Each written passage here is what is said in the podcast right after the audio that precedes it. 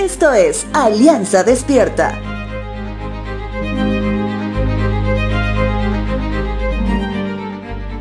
Si hablamos de la obediencia en el Antiguo Testamento, el libro de Deuteronomio hace mucho énfasis en esto. Recordemos que una nueva generación de israelitas estaba por entrar a la tierra prometida. Por tanto, una nueva multitud no había experimentado, por ejemplo, el milagro del Mar Rojo o haber escuchado la ley dada en el Sinaí. Estaban a punto de entrar a una nueva tierra que ofrecía muchos peligros y tentaciones. Es por eso que el libro de Deuteronomio les fue dado para recordarles los caminos de Dios trazados especialmente para ellos. Libro de Deuteronomio capítulo 4 versos 1 al 4 dice lo siguiente.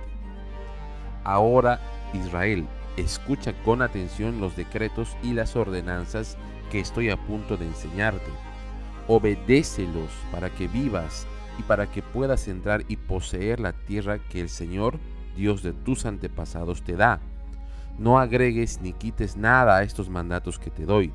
Simplemente obedece los mandatos del Señor tu Dios que te doy. Tú viste con tus propios ojos lo que el Señor te hizo en Valpeor. Allí el Señor tu Dios destruyó a todos los que habían rendido culto a Baal, el Dios de Peor.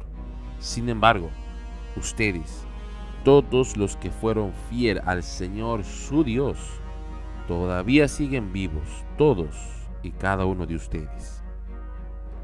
El día de ayer, domingo, hablábamos con la iglesia de la solemne comisión, es decir, un encargo valioso cargado de amor para el bien de la persona que recibe la comisión.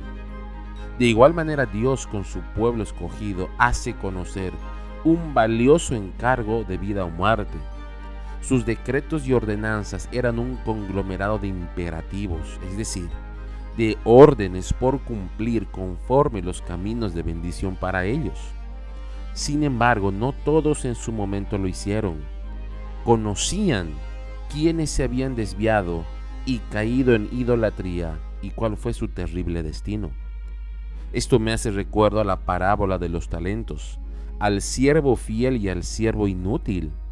El Evangelio de Mateo es demasiado claro con el destino del siervo que fue infiel, es decir, que no cumplió con la solemne comisión. Por eso Mateo dice, el siervo inútil, echadle en las tinieblas de afuera, allí será el lloro y el crujir de dientes. Recuerda, la fidelidad a Dios no solamente nos permite ver con claridad el camino por donde nos lleva la salvación comprada a precio de sangre, sino que también nos libra de las consecuencias de un camino que no solo desagrada a Dios, sino que puede terminar destruyéndonos. Es mi anhelo que toda la iglesia en su momento pueda escuchar de nuestro Dios mismo, bien, buen siervo y fiel, sobre poco has sido fiel, sobre mucho te pondré, entra en el gozo de tu Señor.